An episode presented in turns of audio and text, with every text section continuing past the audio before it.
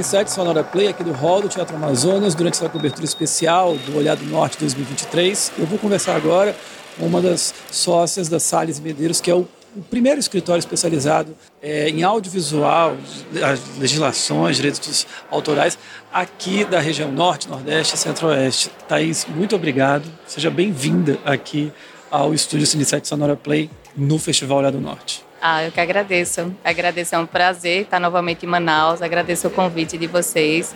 E é um prazer também para o Salles e Medeiros estar aqui no Festival de Cinema da Amazônia, no Olhar do Norte. É, Thaís, é, a gente vai falar de algumas questões agora é, que são, acho que, muito importantes, porque a gente está prestes a ver uma quantidade muito grande de dinheiro, em, é, é, de verbas públicas chegando no, através de editais. Os produtores, os artistas estão colocando seus projetos e muitos vão ser selecionados.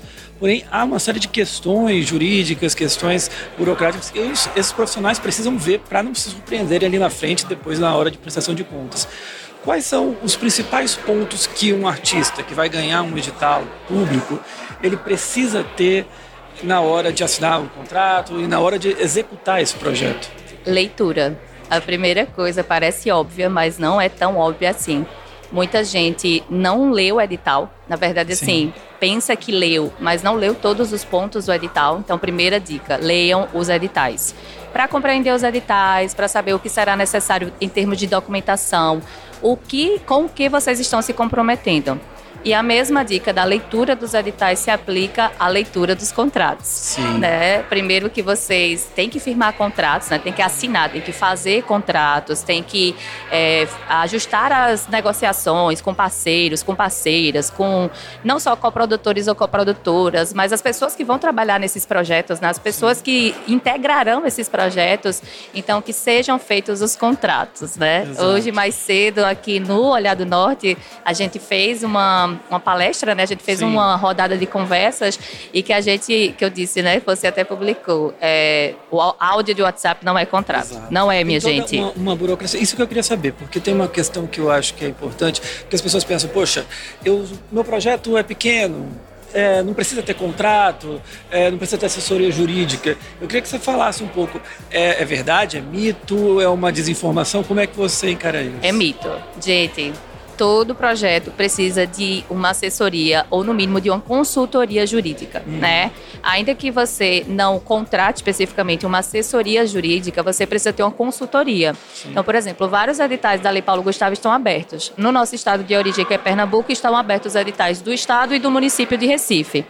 E o que eu mais vejo nos grupos, nas discussões, né, nos grupos de WhatsApp, uhum. são as pessoas debatendo aspectos jurídicos não são aspectos de produção, não são aspectos estritamente de produção ou artísticos. Uhum. São justamente aspectos jurídicos que dizem respeito a quais documentos são necessários, a recolhimento de tributos, se pessoa física vai recolher tal tributo, se vai ser é, deduzido na fonte, se já vai estar dentro do orçamento, ou seja, aspectos não meramente contábeis ou não uhum. meramente orçamentários ou não meramente de produção, mas que são estritamente jurídicos, independente se é um curta-metragem, se é um documentário, se é uma uma série para televisão, você vai ter aspectos jurídicos, direitos incidentes nesses contratos. E que muitas vezes as produtoras e os produtores sozinhos não vão dar conta, até porque é um conhecimento técnico. Uhum. E já são muitas funções na realização audiovisual. E você vai estar tá focado naquela função para a qual você está sendo contratado ou que você está é, sendo responsável. Né? Então, por exemplo, um produtor e um produtor que vão propor projetos, sejam pessoas físicas ou jurídicas, já tem muitas coisas para organizar.